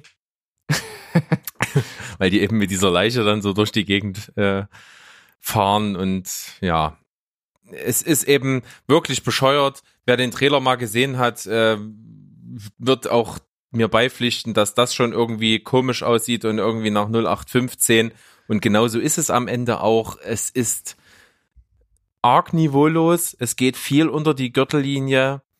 Es ist wieder dieser typische pipi kotze humor den ich gedacht hätte, dass der bei diesen Hollywood-Komödien langsam out wird. Aber dieser Film schlägt wieder in diese Kerbe rein. Ja, äh, du sagst gerade, du hast gedacht, das ist wieder out und da habe ich letztens gelesen, es gibt wieder so einen Parodiefilm, der jetzt Game of Thrones auf die Hörner nimmt und zwar ähnlich wie das auch hier die Pute von Panem und Co. gemacht hat. Also äh, Pipi Kakakotze äh, Humor ist noch lange nicht out. Ja, leider. Leider. Und das muss man sagen, tut dem Film nicht gut, macht ihn einfach unglaublich beliebig und ärgerlich, weil ich mag das nicht. Ich kann darüber auch nicht lachen.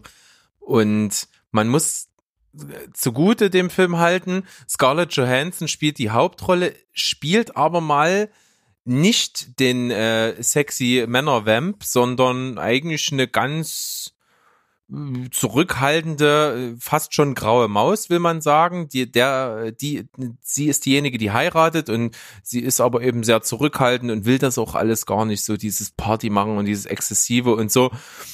Das äh, ist ganz gut, aber alles andere rundherum passt halt einfach nicht. Und es sind ein paar gute Gags drin, es sind ein paar Lacher, aber auf einen guten folgen halt irgendwie fünf niveaulose, wo man sich fragt, was soll das, will ich nicht sehen. Und ja, mehr braucht man dazu nicht sagen. ich frage Klare nicht, nicht Ja? Empfehlung von mir mit 4,5 von 10 Punkten. Ärgerlich und braucht man nicht. ich frag mich, wie sich Frau Johansen in so einen Film überhaupt verirren kann.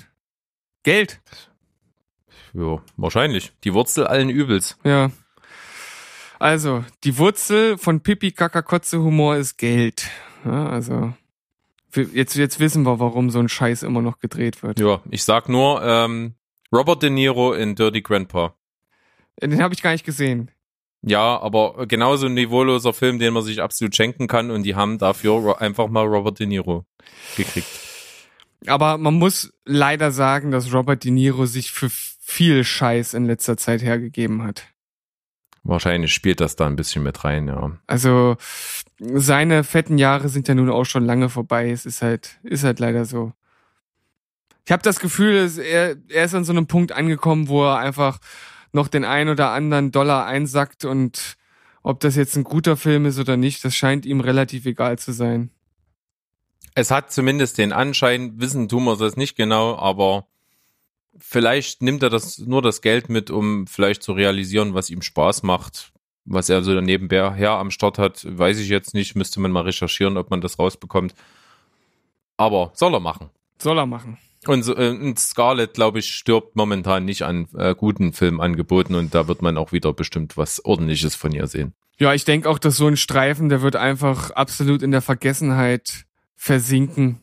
Da wird in, in einem Jahr keiner mehr drüber reden. Also das, das wird dir nicht das Genick brechen. Jo. Dann hau mal deinen Film raus. Aber wenn ich jetzt richtig mitgezählt habe, nach dem, was du mir erzählt hast, hast du noch zwei Filme, oder? Ja, genau.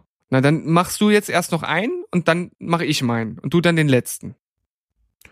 Okay, dann füge ich mich dem Plan.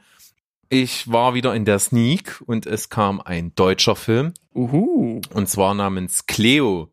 Sagt mir gar Der nichts. Film Cleo hat mir auch gar nichts vorher gesagt. Mutet sehr, sehr künstlerisch an. Also der Film beginnt mit einer Montage. Da steht so ein Typ, der erklärt so ein bisschen, ähm, was da gerade gleich passiert und worum es ein bisschen geht. Und das Ganze spielt in Berlin und erzählt auch ein bisschen was über die Stadt. Und die Montage, in der er sich bewegt, äh, da sind immer wieder Schnittbilder. Er ist immer wieder an einem anderen Ort, wo andere Leute sind, andere Farben, andere Kameraeinstellungen. Und das hat mich sehr begeistert gleich am Anfang. Der Film ist sehr, sehr kreativ gemacht. Er spielt sehr, sehr viel mit Farben. Er ist sehr bunt. Er ist ähm, sehr äh, ausgelassen, dachte ich am Anfang. Und dann wird auch die Hauptdarstellerin gezeigt, ähm, die sehr interessant auf den ersten Blick wirkt. Äh, so eine so eine rothaarige junge Frau, die äh, im Kontrast dazu auf einer ganz, ganz knallgrünen Wiese liegt mit einem gelben Oberteil und einem blauen Rock. Also wirklich die absolute Farbexplosion.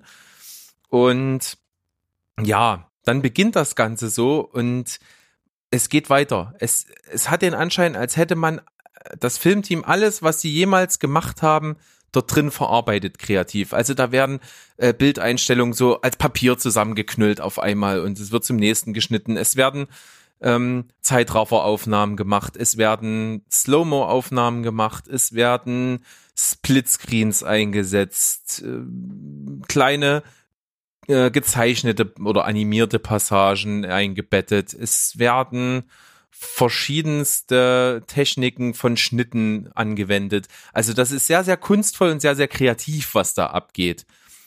Aber, dann kommt wirklich das große Aber. Die Figuren sind nicht gut geschrieben.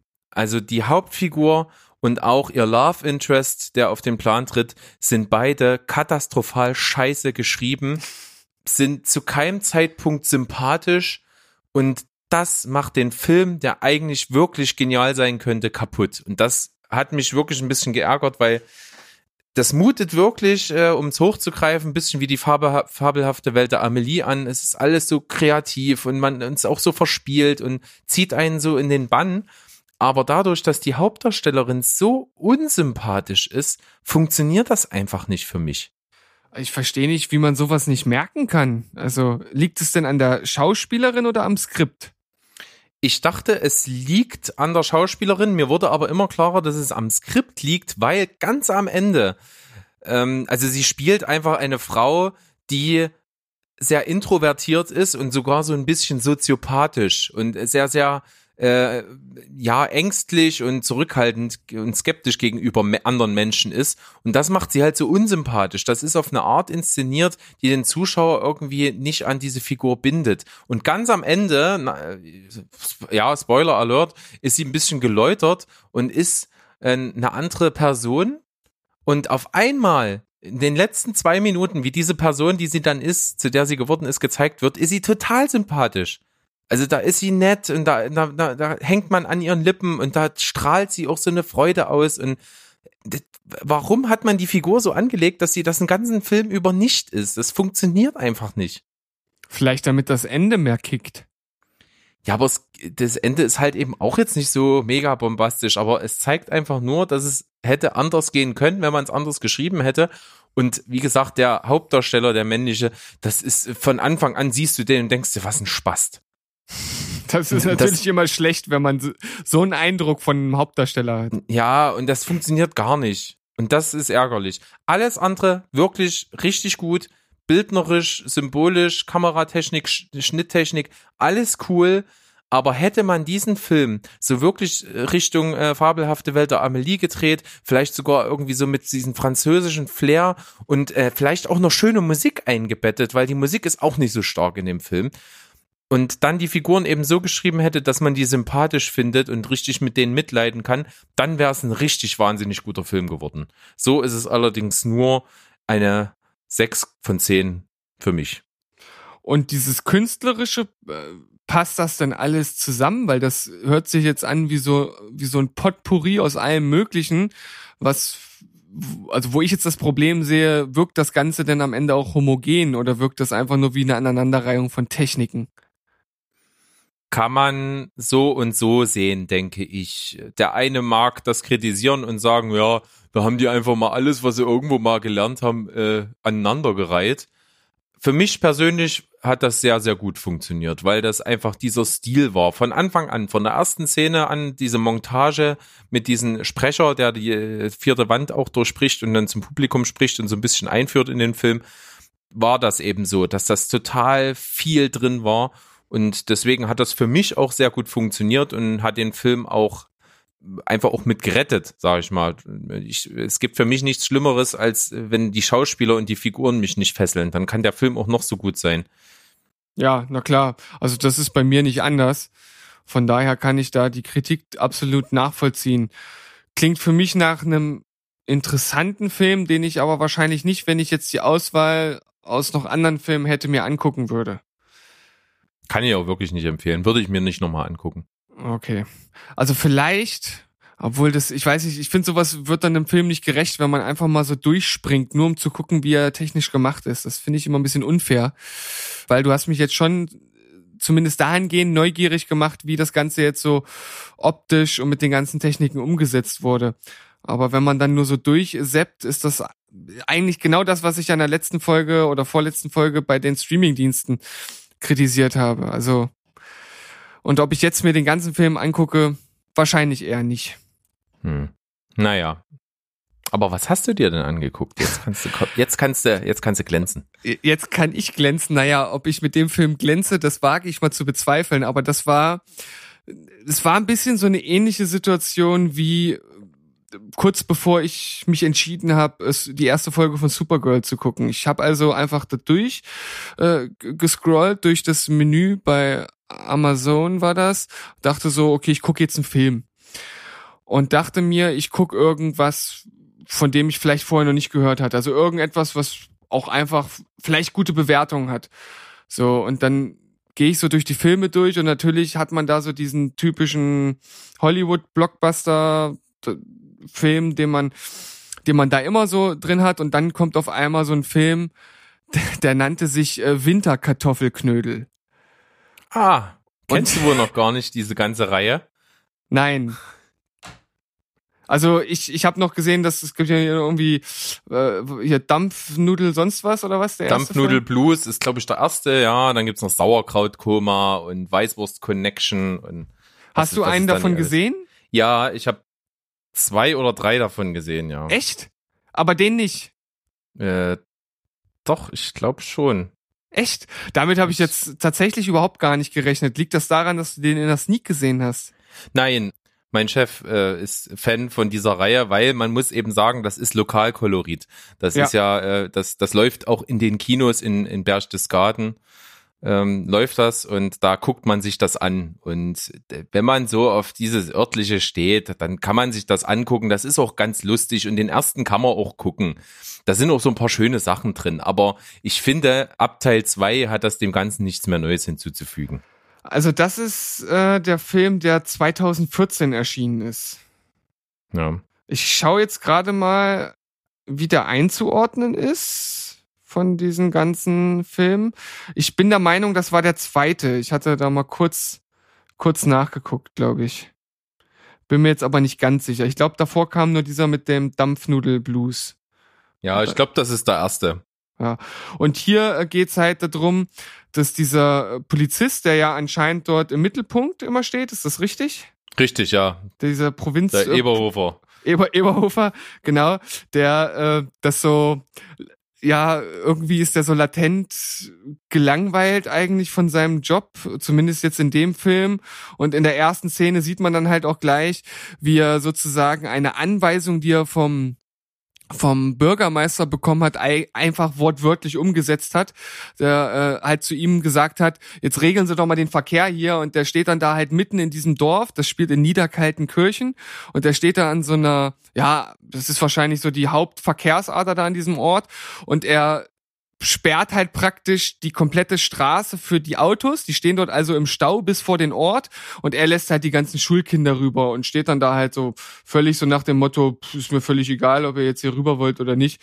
Ich lasse jetzt erstmal hier die ganzen Fußgänger rüber. Und dann steigt halt zufällig gerade der Bürgermeister dort aus seinem Auto aus und steht dann vor ihm und fängt dann da an, ihn anzukeifen. Und da merkt man dann halt auch gleich, das ist schon so, so ein Stück weit an der Karikatur teilweise gespielt. Also es ist sehr, sehr überspitzt dargestellt, Ja, wie die einzelnen, das ist äußerst satirisch, ja, das stimmt. ja, wie die einzelnen Charaktere halt handeln.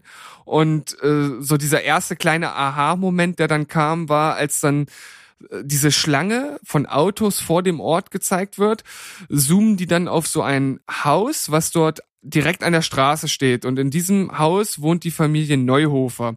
Und da kommt dann äh, ja ein Familienmitglied sozusagen raus, stellt sich zwischen zwei Autos, die dort gerade ja dort im Stau stehen und wo eine kleine Lücke ist, und dann fällt von oben so ein Schuttcontainer auf den Typen. Und du denkst so, what? Was ist denn jetzt gerade passiert? Wo zum Teufel kommt dieser Container her? Und der wird halt da einmal so richtig schön äh, weggematscht. Und das ist äh, sozusagen der Start in den Film. Und es geht darum, dass diese Familie Neuhofer innerhalb kürzester Zeit einfach wegstirbt. Also kurz davor ist der Vater gestorben, der ist eigentlich Elektriker und äh, ja, grillt sich sozusagen selbst an, als er an einem Ofen rumspielt oder den anschließen will, dann stirbt sein Sohn und kurze Zeit später stirbt halt die Mutter.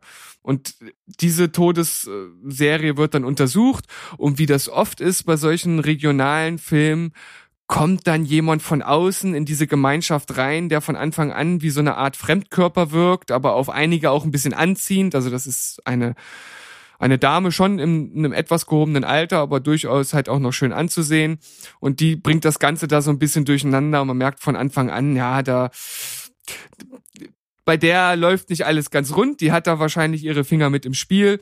Und so baut sich das Ganze dann auf.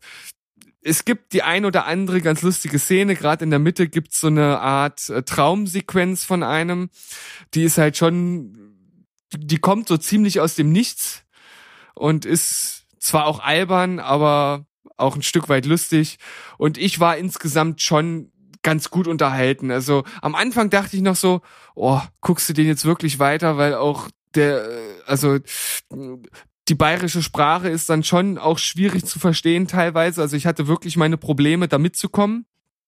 Ja, er ist auch sehr zotisch. Das muss man sagen. Aber ich finde auch die Dynamik zwischen ihn und seinem Partner, also oder seinem Kollegen da ganz gut.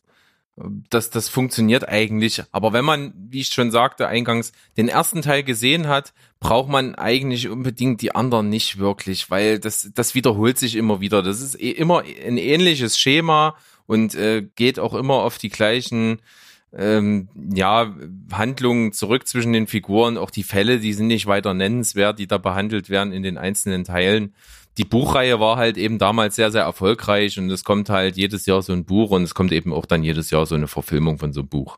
Ja.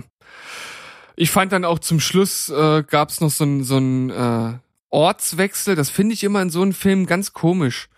Wenn zum Schluss auf einmal der Ort gewechselt wird, so nach dem Motto, also jetzt müssen wir noch mal zeigen, dass wir hier auch noch mal was, also noch mal, noch mal ein bisschen was auffahren können an an Optik und an Panorama wo ich dann immer so sage, es passt irgendwie nicht so wirklich rein. Fand ich ein bisschen komisch. Und wie du auch schon sagst, ja, diese Fälle an sich sind jetzt auch nicht mega innovativ. Der ein oder andere Lacher war dabei. Ich würde dem Ganzen schon, ich sag mal, im Genre des äh, Regional äh, wie du es gesagt hast, ähm, Kolorit, Lokalkolorit, ja. Kolorit. Ich entschuldige meinen sprachlichen Aussetzer. Kein Problem, dafür bin ich ja da. Dafür bist du da, genau, damit ich mich hier nicht die ganze Zeit verhasple. Ich würde ihm eine 6 geben. Ja, habe ich auch gegeben. Ist halt so. Damit schließen wir es ab. Ja, äh, vielleicht nur noch ganz kurz, warum ich dann überhaupt bei dem Film dann hängen geblieben bin. Ich weiß auch nicht, ob das manchmal so akkurat ist da bei Amazon, aber der hatte eine extrem gute Sternebewertung, also irgendwie 4,5 oder sowas. Und ich kann mir das eigentlich gar nicht vorstellen. Ich glaube, die sind sehr, sehr beliebt. Deswegen werden ja auch so viele von denen gemacht. Hm. Und wie gesagt, diese Büch äh, Buchreihe ist ja ziemlicher Kult gewesen. Und auch, ich finde eben, auch die, die Titel finde ich immer ganz witzig, ne? Dampfnudelblues und Winterkartoffelknödel. Der dritte ist äh, Schweinskopf al dente. Dann äh, gibt's noch die Grießnocker-Affäre und das Sauerkrautkoma. Und ich glaube jetzt der nächste ist äh, die Weißwurst-Connection, wenn mich nicht alles täuscht. Ja, ich sag mal, mit äh, den Titeln können sie natürlich die Leute schon catchen. Gut, aber Ah. jetzt, jetzt schließen wir es wirklich ab. Gut, okay. Dann komme ich noch zu meinem letzten Film, den ich geguckt habe. Und zwar wollte ich wieder was gucken aus dem Bereich äh, Rom-Com, also Rom Romantic Comedy. Ähm, habe Social Animals geguckt. Ist mit Josh Radner, seines Zeichens bekannt als die Hauptfigur aus How I Met Your Mother. Ja. Und man muss sagen, in diesem Film spielt er eigentlich im Großen und Ganzen wieder diese Figur des Ted Mosby aus How I Met Your Mother. Es ist so ein, ist so ein netter Typ, sympathisch und der Film hat als Aufhänger am Anfang so ein bisschen ähm, Beziehungen per se und wie, wie diese Beziehungen so sexuell funktionieren. Das ist so der Aufhänger. Es wird also immer, wenn ein Paar genannt wird, auch irgendwie so eine kleine Zeichnung mit ihrer Lieblingsstellung irgendwie gezeigt. Was sich aber in den Film so gar nicht einfügt, weil das dann gar nicht mehr so richtig aufgegriffen und thematisiert wird im weiteren Verlauf. Und es wird halt auch einfach nur, ich glaube, zwei oder dreimal eingesetzt. Aber es wird halt am Anfang gleich verwendet zur Einführung und dann geht das so unter und wird dann gar nicht mehr genommen. Das fand ich schon etwas seltsam. Ja, was soll man über den Film sagen? Es ist am Ende doch keine Rom-Com, wie, wie, wie man erwarten würde, sondern es ist schon so ein bisschen so ein Independent-Movie, der auch so ein bisschen eine romantische Note hat, aber eben so ein bisschen freigeistig ähm, mit den Ganzen umgeht. Es ist auch ein bisschen unkonventionell. Die Hauptdarstellerin, also die weibliche Hauptrolle, die ist ein, ein junges Mädchen, die keine Beziehung eben momentan hat, keine feste, immer nur lockere Sachen und auch keinen findet, der so richtig zu ihr passt und die hat ein, ein Waxing-Studio gegenüber von einem Lasersalon. Es läuft also auch beruflich nicht besonders bei ihr. Sie lebt in einem kleinen Wohnwagen und äh, steht auch kurz davor, von diesem Platz, wo sie mit diesem Wohnwagen lebt, runter zu fliegen. Und ist irgendwie so ein bisschen verloren in ihrem Leben. Und äh, der männliche Hauptdarsteller, also äh, Josh Radner, ist verheiratet, ähm, sexuell sehr, sehr unglücklich mit seiner Frau. Ähm, die haben drei Kinder. Und ja, das stellt ihn so unzufrieden. Und was ihn ein bisschen sympathisch macht für mich, ist, er ist Besitzer einer Videothek. Und diese Videothek, die muss er aber auch dann gerade eben schließen, weil ja, das eben nicht mehr so beliebt ist und das alles vor die Hunde geht. Und das macht ihn irgendwie sympathisch und er lernt eben, weil gegenüber von dieser Videothek hat die eben ihren Waxing-Salon, dieses Mädchen kennen und die finden sich halt auch sehr sympathisch und äh, seine Ehefrau bietet ihm auch an, weil sie eben selber keine Lust mehr auf ihn hat, aber dass er sich doch eine Geliebte zulegen soll und er findet das aber erst nicht gut, aber er lernt sie dann eben kennen und findet diesen Gedanken dann doch irgendwie reizvoll. Hm. Ja. Und Okay. So verläuft dieser Film dann eben. Es, es geht halt um Beziehungen, es geht um, ja, dass man sich vielleicht auch mal so festfahren kann in seinem Leben aus, aus Ehe und dass man nur wegen den Kindern zusammen bleibt und eigentlich dann kein glückliches Leben führt, wenn das nicht passt und dass sich jeder doch irgendwie dann suchen soll, was ihn dann irgendwie erfüllt. Klingt jetzt von mir gar nicht so begeistert wiedergegeben, hat mir aber dann doch ganz gut gefallen aber ist halt irgendwie nicht so richtig rund, das muss ich schon zugeben. Also mich würde jetzt interessieren, konntest du denn Ted ausschalten? Nein, gar nicht, weil er, wie gesagt, diese Figur wieder spielt einfach. Also Na, er okay, ist genauso ja. drauf und, und das ist aber Hm. nichts Schlechtes. Das ist eigentlich äh, was, was Gutes, weil man, man mochte Ted. Also ich glaube kaum, dass jemand How I Met Your Mother geguckt und gemocht hat, ohne ihn zu mögen. Ja, gut, das äh, stimmt natürlich. Für mich ist halt immer die Frage, wenn man so mit einer Figur verbunden wird, klar, hier passt das irgendwie, aber trotzdem, ja, ist vielleicht hier jetzt irgendwie irgendwie blöd, weil er ja anscheinend tatsächlich einfach Ted widerspielt, aber am Ende ist es ja trotzdem eine andere Rolle. Und ich frage mich dann, ob, ob er halt auch in Zukunft aus solchen, äh, aus, aus dieser Verbundenheit zu der Rolle halt aussteigen kann. Ja, das ist eine berechtigte Frage, aber für den Ob Film erstmal relativ unerheblich, wie ich schon sagte, und man kann sich den doch durchaus mal angucken, weil es eben nicht so eine seichte Liebeskomödie ist, wie ich erwartet hätte, sondern dann doch schon ein bisschen tiefer in ein paar ernstere Themen mit reingeht, trotzdem auch lustig ist und er einfach eine sympathische Figur äh, darlegt und kann man machen. Habe ich mit 6,5 von 10 bewertet. Würde ich nicht zwangsweise nochmal wieder gucken, aber ich habe es nicht bereut, den gesehen zu haben. Na, dann landet der bei mir zumindest mal auf der Vielleicht-Liste.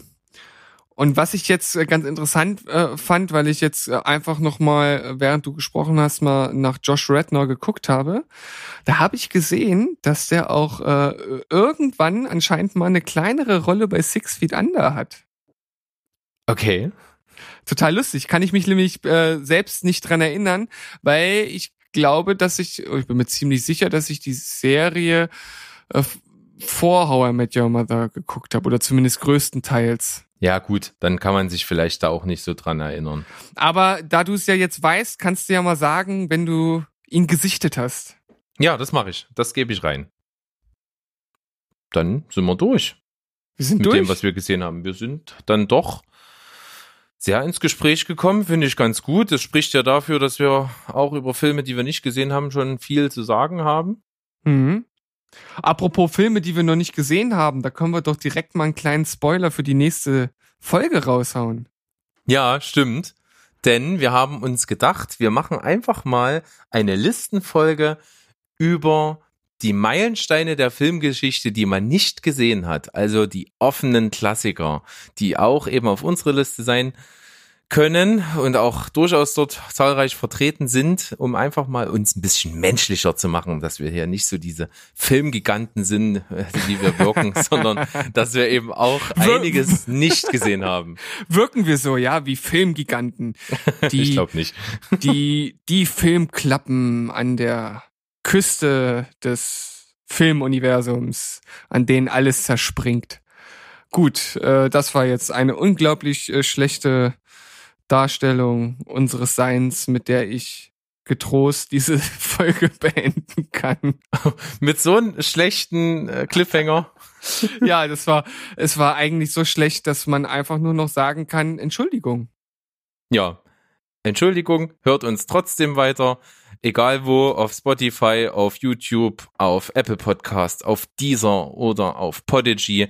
Auf diesen Portalen könnt ihr uns finden. Schreibt uns, gebt uns Feedback und wir sind auch neugierig. Gebt uns ruhig mal ein Listenthema rein, dass wir nicht immer nur unsere Listen machen, sondern auch mal, was euch interessieren könnte. Genau, und dann ist es ja gar nicht mehr lang hin. Am Donnerstag kommt dann schon die entsprechende und gerade angekündigte Listenfolge. Und bis dahin, tschüss, ciao und goodbye, bleibt spoilerfrei. Cheerio. Miss Sophie.